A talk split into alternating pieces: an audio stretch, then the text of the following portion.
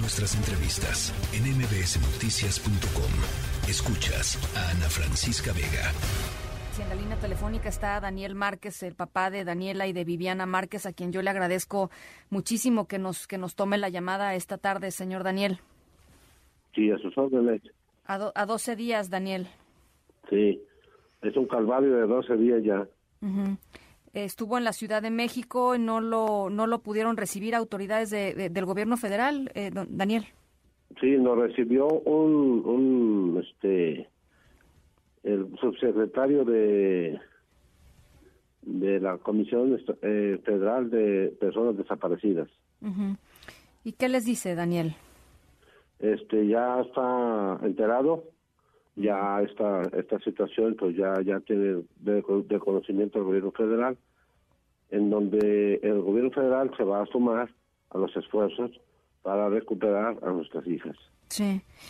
Em, a ver, de, de, inicio nos decía nuestra corresponsal, y es lo que han estado diciendo también ustedes, las familias de, de ellos desde el 25 de diciembre, cuando se levantó la denuncia, no los querían buscar. Eh, pues nosotros hicimos la, la, denuncia desde el día 26, 25 para el 26. Sí. Hicimos la denuncia, este, ahora sí que la acción de la de la Fiscalía del Estado de Zacatecas y del Estado de Jalisco en ese momento pues se apreció lenta.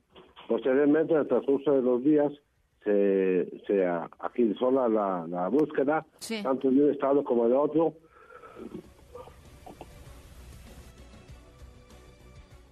Los dos este, órdenes de gobierno de los dos estados ya en, en, en coordinación para llevar a cabo la búsqueda de nuestras hijas y, del, novio de mi hija Daniela. Sí, ¿qué estaban haciendo? Paola. Sí, sí.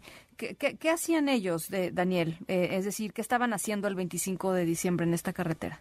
Ellos se fueron a la, al poblado de Jerez sí.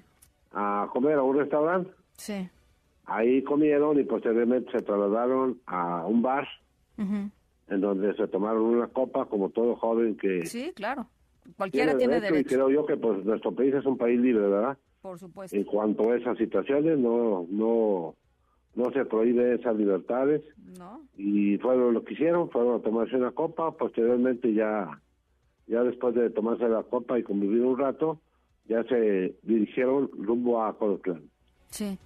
Eh, ¿qué, les dicen las autoridades de los de los dos estados, eh, eh, don Daniel? Es decir, eh, ¿hay alguna pista de, de, qué es lo que podría haber estado sucediendo?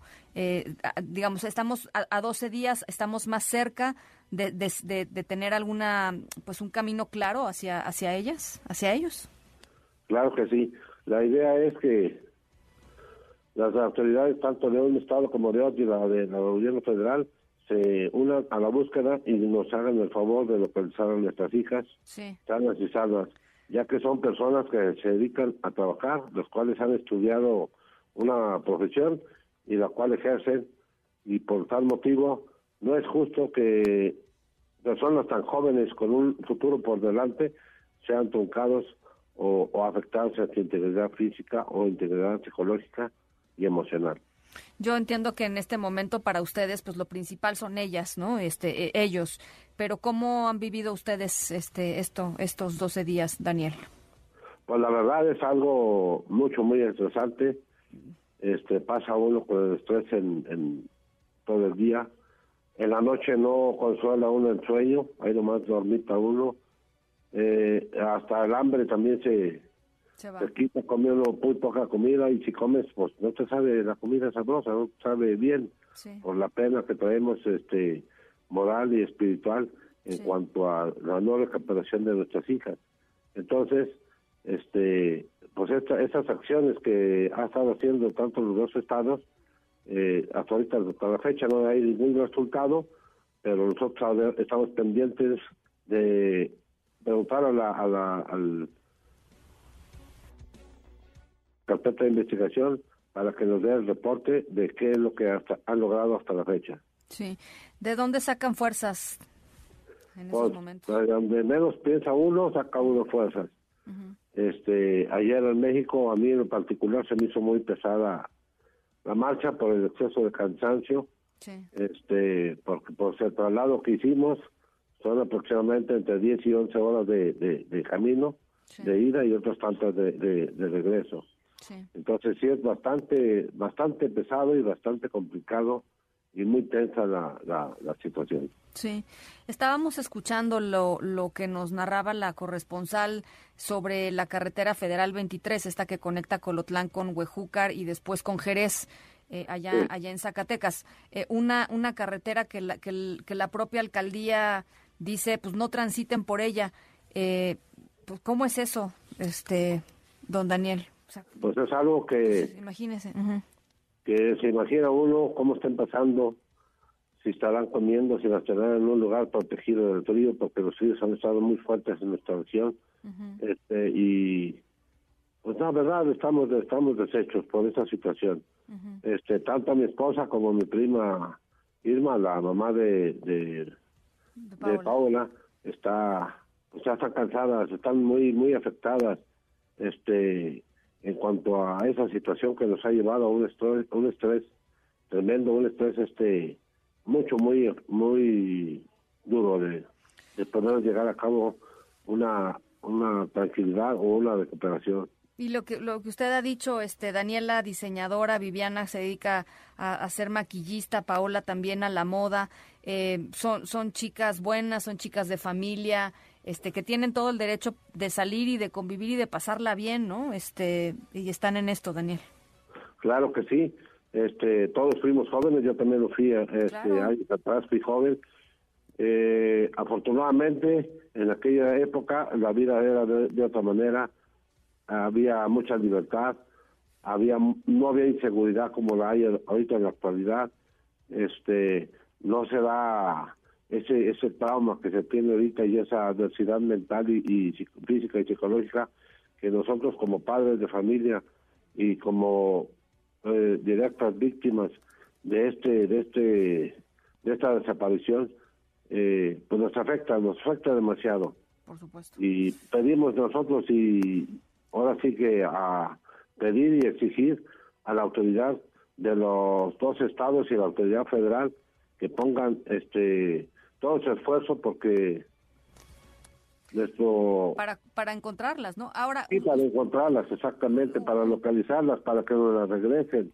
Usted sabe cuántas personas las cuántas personas las están buscando don Daniel cuántas personas las están buscando dónde las están buscando les comparten esa información a ustedes no ese, esa es este los operativos es cosa que nada más la, la fiscalía sabe cuántos elementos son los que llevan a cabo la, la revisión del, de, la zona este y con qué vehículos.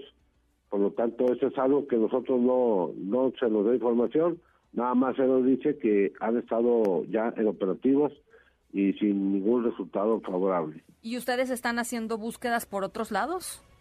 No, nosotros este hemos acudido a, buscar este aquí en, esta zona, eh, en donde todo el papá de, de Paola, su hermano y un servidor. Entramos a, donde nos mandó nuestra hija Daniela, la última ubicación. Y pues la verdad, sentimos que estamos expuestos en esa en esa parte. Por supuesto. ¿Por qué? Porque hay gente que vive un poco más arriba, arriba en cuanto a, a altura, no cuanto a, a otro tipo de situación.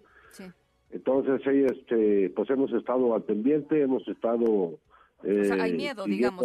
los, los, trabajos de la fiscalía. Ya, porque hay miedo de ustedes salir a, exponerse también, pues, en, una zona difícil. Exactamente, nosotros tenemos miedo de exponernos y que algo que el día de mañana lo lamentemos nos suceda.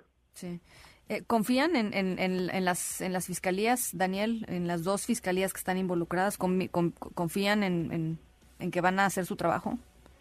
Sí, confiamos porque se los hemos pedido, se los hemos exigido y ellos se han comprometido solidariamente a apoyarlos y a brindar todo el apoyo este psicológico y físico para obtener nosotros resultados y favorables en cuanto a esta desaparición de personas. Bueno, pues estamos nosotros eh, muy pendientes de don Daniel. Vamos a estar en el seguimiento de este caso y de verdad de corazón este, les mandamos a ustedes fuerza y, y los mejores deseos para que aparezcan pronto y bien los cuatro. Gracias.